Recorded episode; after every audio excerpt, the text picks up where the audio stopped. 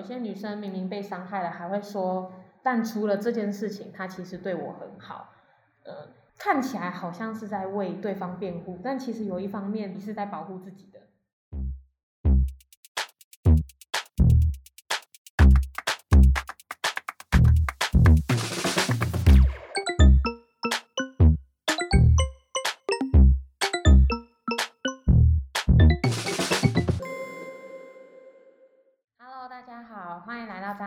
计学，我是白菜博士。今天的来宾是比较害羞的小姐姐，嗨，大家好，我是含羞草。不知道观众朋友们有没有听过坏男人跟渣男的区别？网络上是说，坏男人是三观不正、放荡不羁、不按牌理出牌。那渣男呢，是品性不端、欺骗女生感情。其实我觉得，不管是坏男人还是渣男，呃，如果都是在有意识的情况下对对方不利，或是让对方受伤，那都不是一件好事情。就麻烦女生擦亮双眼，要不然最后会变成你养成了一个品性恶劣、素质低下的男生。那我们最后也会讨论到渣男是怎么诞生的。那在这之前，我们要先听听含羞草的故事。那含羞草，你觉得你自己在感情中是怎么样的一个人？以另一半为主的一个女生，你的意思说你会比较把对方放在重心上？对，我会放在第一顺位。呃，我是一个狮子座的女生，大家都知道狮子座是对另一半是很好，然后很包容，谈的感情就是会一头栽进去，对对方好的那一种，可以为了另一半一直打破你自己心中的那个底线，也很顺从对方的什么坏习惯之类的啊，反而遗失自己。我之前有听过狮子座女生在感情里面有分成两种不同个性，一种就是可能会很像女王，一种就是像女仆。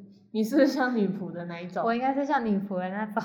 我之前是有遇过像女王的，她会什么都要自己主导这样子。嗯，对，你是那种我比较顺从的。对，我是顺从。那你之前跟你前男友的故事我，们是同一所大，是社团认识的。他是我学长，经常都是会聚在一起讨论说假日的活动要干嘛干嘛。久而久之，就对他有不一样的感觉。我当时是觉得他是一个很幽默的男生，嗯，对他会打球。我这个人就是特别喜欢会打球的男生。喜欢比较阳光一点的。，对，比较阳光一点，就那一群男生就会一起去打球，然后女生会在树下看着他们打球，这样高中对对对女生旁边尖叫那一种吗？没有尖叫，就是哦哦好帅哦这样，很青春洋溢。对，很青春洋溢。他就会把他身上的东西都丢给我，这样就是手机呀、什么手表之类的，对他产生了不一样的感觉。嗯嗯嗯。对，后来你们就在一起了，这样。后来没错，我就是一个这么好追的人。在一起之后，也是生活一样，都是在社团里面，嗯，所以就是其实都黏在一起。都是黏在一起。大概我们在一起几年之后，一直都是对我很好，正常的男女朋友这样。嗯因为他是大我一届的学长，所以他在毕业的时候就留下来陪我到我毕业。啊，你说他延毕吗？还是什么？没有没有，他一样毕业，可是他是在台南上班。哦，他跟就是你选择跟你在就是同一个地区。对，同一个地区就是生活这样，然后等我毕业。因为他脚有开刀的关系，所以兵役的问题是到我毕业那一年他才去当兵。自从签下自愿意那一张表之后，他就整个招检就歪掉。有这么夸张？有做了什么事情？开始我还是觉得他很正常，我不知道是不是因为我没有发现。有一次我的手机在充电，刚好他的手机也在充电，嗯嗯。结果他的反应就让我觉得天哪，他是有没有做什么很奇怪的事情？什么反应？他就忽然说：“你干嘛？”我说：“没有，我只是想要拿我的手机他怕你看他的手机。对，我就觉得很奇怪，鬼有鬼。因为女生的第六感就是很准，因为我这个人平常半夜都会起来上厕所，对，半夜起来上厕所，想说他睡得跟猪一样，有没有？打开他的手机，嗯结果我就看到他下载交友软体，你平时就都会看他手机吗？很少很少。很少。自从他那个反应之后，我就觉得有问题。我现在还很记得那个交友软体叫什么名他是要付费的那一种。隔天起床，我就是一直很想问他，可是我又不敢问。对，就像我前面讲，我就是一个很顺从对方的，那你有点进去看，我有点进去看，有发现什么不一样的、不对劲的东西吗？有 是什么可以讲吗？他都会去找女生聊天，里面有他的比较隐秘的照片，嗯，对，然后传给对方这样。当下我就觉得这真的一定有鬼，你当下没有爆气叫他起我床，我不敢，不敢。因为他这个人就是睡觉的话，你吵他他会生气，对，所以我我不敢。我狮子座哎，为什么这样呢？对啊，我就一直忍忍忍到天亮，我就一直在想着那一件事到底是怎么回事。交友软体里面照片的那个时间啊，在哪一家饭店啊什么的这样。嗯，他跟我说叫我不要等他，因为我通常我都会等他下哨，然后我才会去睡觉。站哨的时候等他下哨这样。对对，大概两三个小时这样。嗯他那一天就跟我说，叫我不要等他，叫我先去睡觉。嗯嗯嗯，。对，因为他要帮别人站哨。所以他跟你说他在站哨的时候，但是结果他其实是出去外面对，在可是这这。一切有照片，可是我还是很相信他。嗯他可能就是别人跟他借车，别人去就约炮什么的这样。嗯我就打给他一个军中的一个女生，嗯她是他的学姐，她会去帮我查。帮我问完的答案是，他没有帮对方站哨，对方是自己站哨。我就说你下载交友软体是什么意思？他就说那个是学弟下载的，他直接把它推给学弟。对，推给学弟。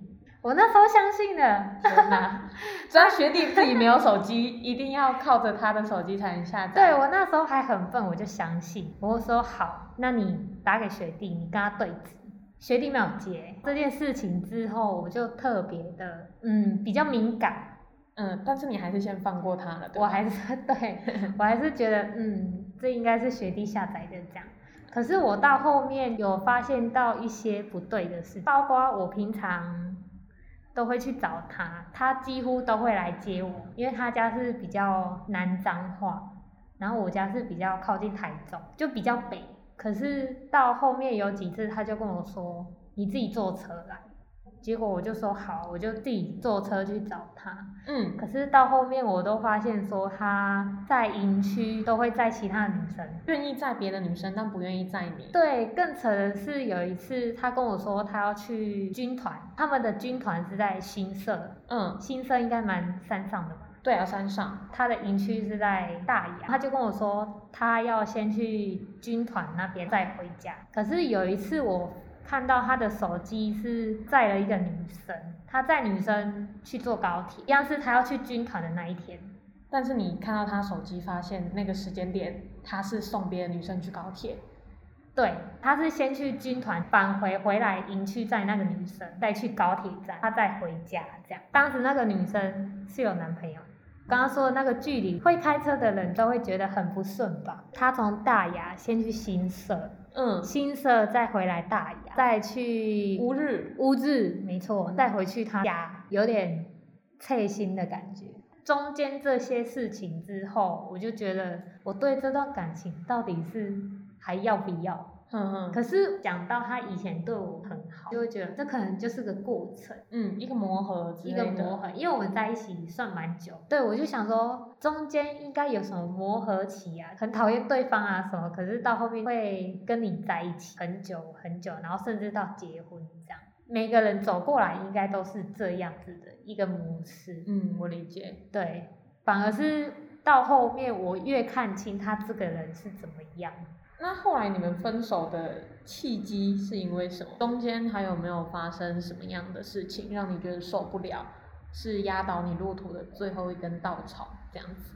因为我是去年分手，二零二零年的时候，我记得我们有一次是跟学姐，我前面讲到那个学姐去台南玩，两台车，那个学姐跟她男朋友，嗯然后我跟我男朋友一起出去玩，因为塞车嘛，塞车就比较累。到饭店我就先睡，这样。他想要去买烟，去 seven 买烟，结果我就想说买烟为什么可以买个半个多小时，都还没回来，还没回来，对，就打给他。我说你买烟买了半个小时，你还不回来，你是去哪的？他就说哦没有啦，这样只有你自己吗？他就说没有，还有那个学姐，还有学姐的女儿，嗯，学姐有女儿，学姐有女儿。结果我就很生气，嗯，因为他只是那时候当下是跟我说他要自己去买烟，结果他是跟学姐还有学姐女儿去，你那个前男友是不是跟学姐还不错？很好，他们很好，很好，形影不离的那一种，在军中形影不离，在军中形影不离，很常聊天这样子，很常聊天，他都跟我说他把他当兄弟。我当初一直觉得相信说，嗯，真的是兄弟，因为女生大咧咧就是比较像男生，嗯，男生的个性比较容易跟男生打在一起的那种个性。可是这件事情让我觉得很奇怪，当下我是真的很生气。到后面我就跟他说，你要我相信可以啊，你要跟他保持距离，嗯，他不会避嫌。对他可能觉得说这女生就是看起来就是兄弟，我就是跟他当做是兄弟这样。可是事实上她也是一个女生啊，对我们女朋友的心态来说，没错，对她就是一个异性。她后面也答应我说好，她要保持距离。嗯，可是保持距离这件事情被学姐发现，那个学姐她就很生气，抛了一个现实，她就说你的男朋友我碰不起啊。嗯，他就这样，男朋友说不是啊，你不要乱想什么的。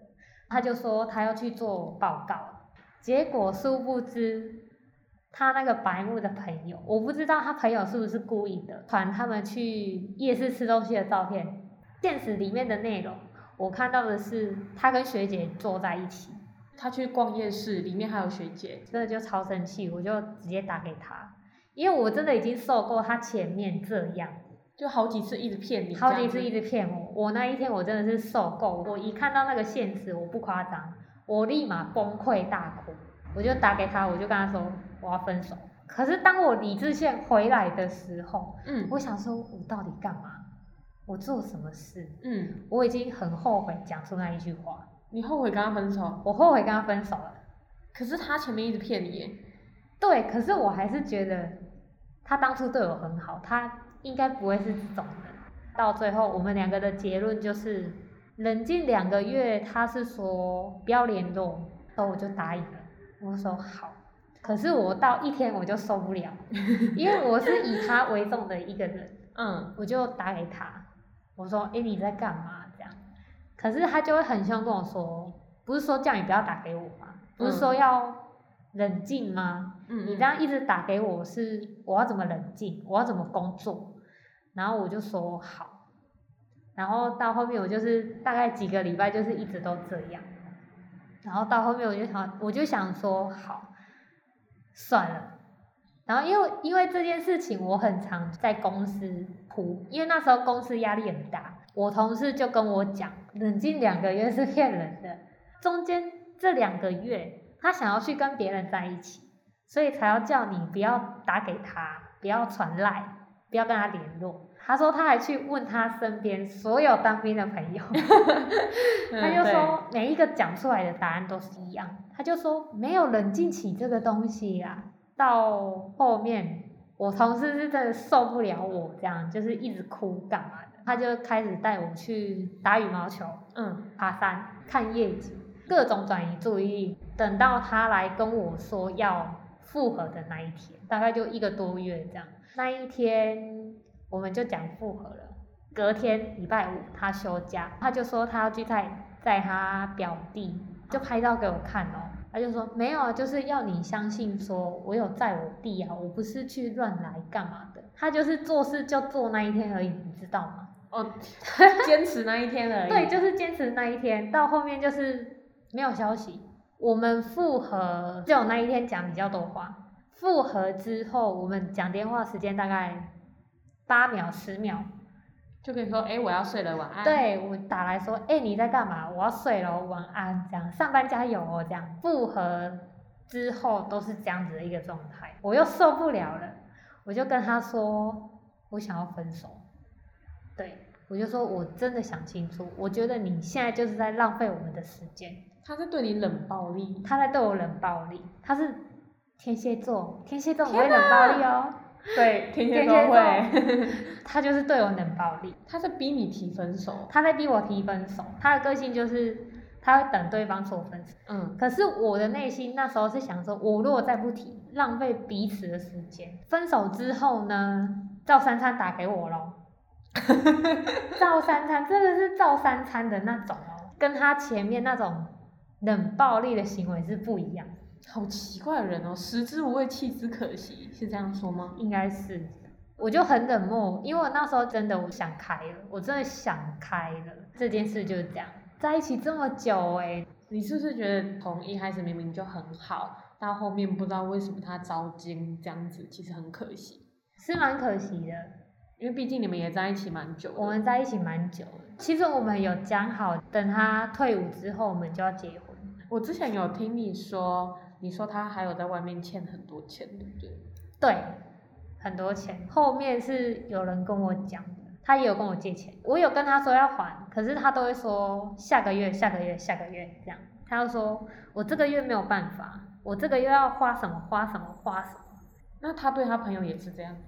他对他朋友我不知道，可是我事后听他朋友说，其实他很多大学同学，我们我都认识，嗯，很多大学同学跳出来都跟我说，他其实不是一个你想象中外表看起来这么好的一个人，他是一个会塑造自己是一个很好的男生，很孝顺的男生，很好过的一个男生。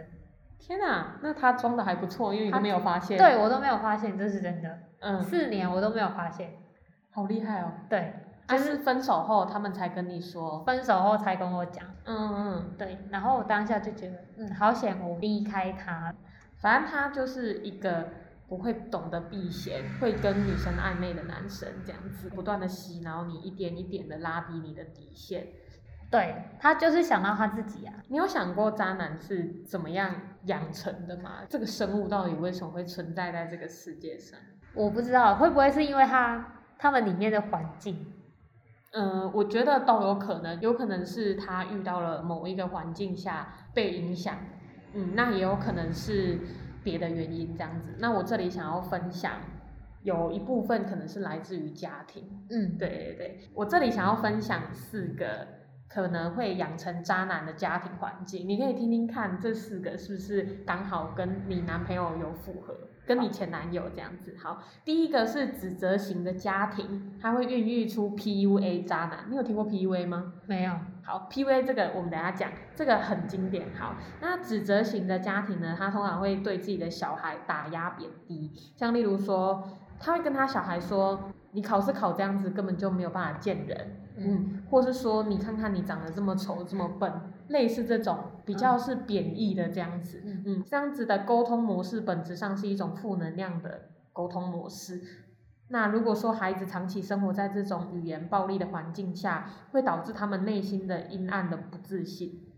那在这样的环境下成长的渣男，也会特别透过伴侣对他做一样的事情，那他就会渴望从另一半身上找回优越感，导致他们对待伴侣的时候会产生这种贬低打压的方式，获取安全感跟快感，提升自身的价值，这样子。我刚刚讲到的 PUA 嘛，诶，其实我们第一集的时候有讲过，那我这边大概讲一下 PUA 它最基本的几个套路。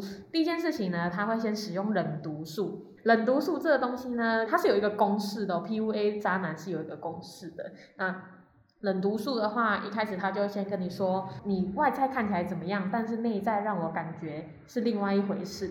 例如说，他会说你看起来像是大大咧咧的女生，但其实我看得出来你内心是一个很细腻、很容易受伤的女生。类似这一种，有一点点像是你关注我，你关心我，满足我被渴望被了解的心情。女生会重，你知道吗？就会觉得说，哦，你有看穿我，我这么坚强，其实你知道我里面是一个脆弱的小女人，这样子，对不对？他们进行的第二个步骤呢，叫做打压跟推拉。嗯，打压推拉的意思是说呢，就是他会试着在跟你相处的时候，让你的情绪会有波动。举例来说，男生可能就会说，你在我心里已经是个十全八美的人了，再差两美就十全十美了。女生就会说哪两美，男生就会说内在美跟外在美这样子，就是一个 很渣的套路啊。要不然就是好老套，就是。对啊，要不然他可能就会跟你说。呃，我听说美女都比较喜欢艺术类的东西，那这时候你刚好是喜欢艺术类的，你的情绪就很容易被挑起来啊，就觉得，哎，他好像在称赞我，但他下一句可能就会说，哎，我听说谁谁谁谁谁谁都挺喜欢艺术的，那这时候你被挑起的情绪瞬间瞬间就会被瓦解，这样子，他就是这样子来控制你的情绪高低起伏，那通常女生就会有一个错觉。觉得说，哎，我可能是对这个人有兴趣，嗯，所以你才会对于他讲的话很在意，有高低起伏这样子。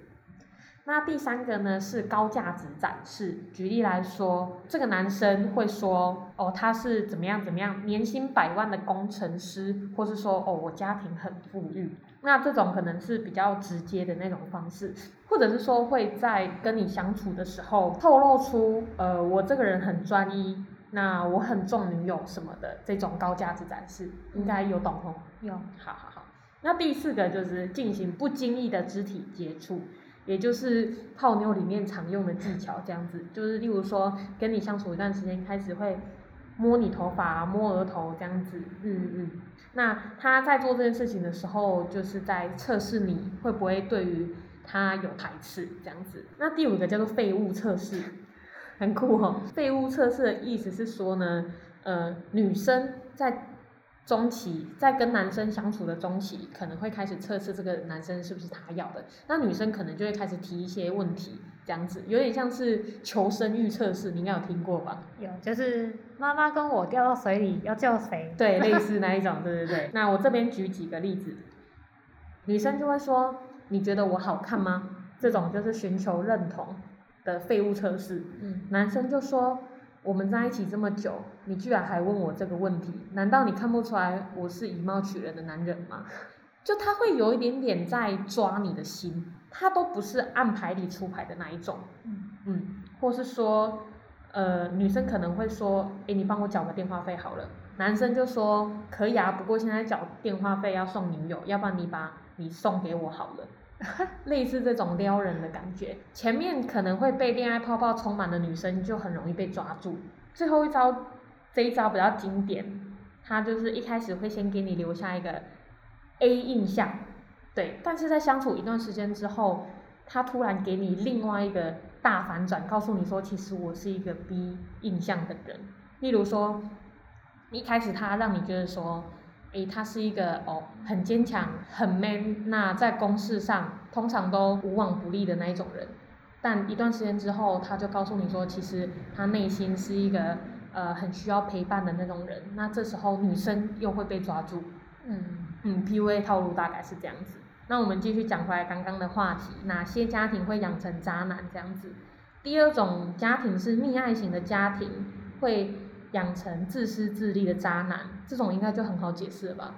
我觉得他就是这种家庭，他就是，因为他是家里的长子，又是阿公阿妈的长孙，哦，很疼哎，很疼。像我那时候分手冷静的时候去找他，他妈妈就跟我说，他妈妈的反应让我很讶异，他妈妈就说，你不要来找他，他讲出。的那一句话，我就觉得他可能就是在替他儿子讲话。那他爸妈对他的态度呢？他爸妈对他态度，你说对前任吗？对啊，就是你觉得，就是很他们家很溺爱他，很顺从他，他想要干嘛，他就跟他妈妈讲，他妈妈就会帮他处理。哇，就很像就是妈宝的概念。嗯嗯嗯，对，嗯，那这样子的家庭呢，他们会比较。以自我为中心，他有，他有，他有，他有，嗯嗯，那他们的自我感觉良好，比较不会去尊重对方啦，对，对，嗯嗯。那第三种的话是父母的感情不忠，会养育浪子，这应该也很好解释。哦，我知道。对对对对。第四种就是男尊女卑，传统家庭观念，嗯，很严重那一种，就会很容易养出大男人主义的男生这样子。因为孩子的原生家庭中，父亲就不懂得尊重母亲，那长大之后，当然也比较不懂得去尊重另一半。以上这四种就是最容易养成渣男的家庭环境。那讲完渣男了之后呢，就要来说说女生了，就要来说说女生对于感情中的问题。你有没有觉得你自己在这段感情里有没有什么样的问题？你说前面那些吗？对，太相信对方，嗯顺从对方，嗯会为了相信他，然后一直一直洗脑自己说他不是这种的，这样。嗯，好。其实我今天也想要讲的是这一块，是很多女生会一直把“他其实对我很好”这句话放在心里面，就会一直忽视他对你做的不好的这些事情。对，这样子，嗯，因为有些女生明明被伤害了，还会说，但除了这件事情，他其实对我很好，呃，看起来好像是在为对方辩护，但其实有一方面你是在保护自己的。呃，心理学家把这件事情称为关系依存自尊。关系依存自尊者，就是你没有办法接受这件事情的事实，嗯嗯，所以会这样子说，但他其实对我很好，而且会这样讲是因为就是有点有点像是失去了原本的依靠，失去了原本的安全感跟归属感，所以常常会以他对我很好这件事情来抓住那根稻草，来维持自身价值的存在。嗯嗯嗯嗯。再来，我有发现到的第二件事情就是没有学会合理的愤怒，因为在一开始的时候，你可能听到这样的事情的时候，你还是会先选择原谅，就如同前面那个原因，会觉得说他对你很好，嗯所以一开始的时候你没有学会合理的愤怒，对吗？对，如果说你没有学会合理的愤怒，就会不知道自己值得被哪一种方式对待。你会因为他对我很好这句话，然后你就会在他之后做的之后对你做出不当对待的时候不敢愤怒，而且就算你愤怒了，也会觉得说自己是不是过度的投诉对方，对，这是真的。对，而且 会觉得说对方说不定是情有可原的，就像你刚刚会自动的帮他找借口，对，对，没错。嗯，但是正确的方式应该是在他只要对你做出不当的对待的时候，是可以直接的愤怒的，这样子你就会知道自己应该值得更好的对待，而不是在纠结跟怀疑中继续容忍。嗯嗯哼哼嗯。那再来是很多女生可能会缺乏自我知觉，缺乏自我觉察，没有办法清楚的知道自己真实的情绪。也是因为刚刚的第一句话，就是他对我很好这件事情，会常常去隐藏自己原本的情绪。就像他一开始在对你欺骗的时候，你还不敢把他叫醒，就是，你会先把他的情绪先放第一，那你自己的情绪就很容易被隐藏起来，这样子。嗯哼。那综合以上几点所说的，就可以体会到，其实女生要爱自己这件事情是很重要的。那有几个点可以去审视你之后在感情中的样子，或是你选择另一半的时候，应该可以依循着某哪一些标准这样子。第一件事情就是他们接受你原本的样子，你可以稍微想一下，你现在这个男朋友有没有达标？嗯嗯，他们就是完整的接受你是谁，而且尊重你的兴趣爱好，包容你的真实性格。嗯，第二件事情是他们会为你腾出空间，他们会对你投入感情，那让你知道你自己不是独自一个人面对所有的问题。嗯再来是他们会给你个人成长的空间，他们会对你表现出依赖，同时也允许你自由的成长。第四个是，即使有时候会反对你，但他们永远不会批判你。嗯，他们会选择用正向的沟通方式来表达自己的看法，而且他们会支持你任何决定，不要杀人放火那种都可以。我自己最后想要分享一个，如果你在感情中受挫了，觉得自己可能没有这么的有价值了，或是开始自我怀疑的时候，你可以对着自己讲几句话。我很特别，我的存在本身就是独立跟完整的。我全心全意的爱着自己，也觉得自己是值得被爱的人。我是一个有能力和价值的人。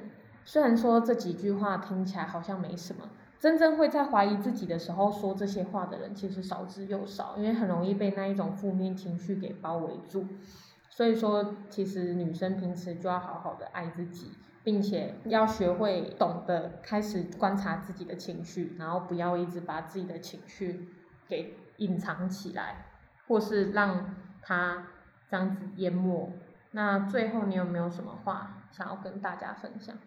嗯，其实现在很多女生，嗯，很想要找职业军人当男朋友，这是真的，可能是稳定，有稳定的薪水，嗯，然后可能又休假日，然后，有固定休假可以陪女朋友。可是我要讲的是，职业军人是渣男这件事，我没有讲说全部的职业军人都是这样，嗯，只是我。认为的有些是这样，我所知道的这样，所以就是如果要找职业军人当另一半的人，可能。心脏要比较强一点。刚好前几集 Leslie 也是职业军人的故事。对，对我有听，我有听他的故事。他也是说，他觉得找职军是因为有稳定的薪水。对，觉得这个人应该是稳定的。对，对对对。通常他周一到周五都是在营区里面，你管不到。嗯。你管不到他在里面干嘛？有文章这样讲啊，但不是没有以偏概全的意思。对，没有以偏概全的意思。天哪，就听众朋友直接。莫名躺着也中枪。对对对，然后我觉得有真的有冷暴力。我觉得要分手就直接讲。要分手就直接讲。不要不要一直不要等到不要等到对方说，不要让对方当坏人。要分手就直接讲。而且很浪费时间。很浪费时间。他不开口就死不开口。很折磨你。很折磨，那一段真的很折磨。我因为这件事我瘦了，我从五十三公斤瘦到四十八。大概一个一个月一个月内哦，天哪，真的很真的很折磨，很折磨，很可怕。嗯，对。好，那我们这一期渣男设计学就到这里结束。很感谢这一次含羞草上来节目，跟我们一起聊聊渣男的故事。嗯嗯，好哦，那渣男设计学，我们下次见，拜拜，拜拜。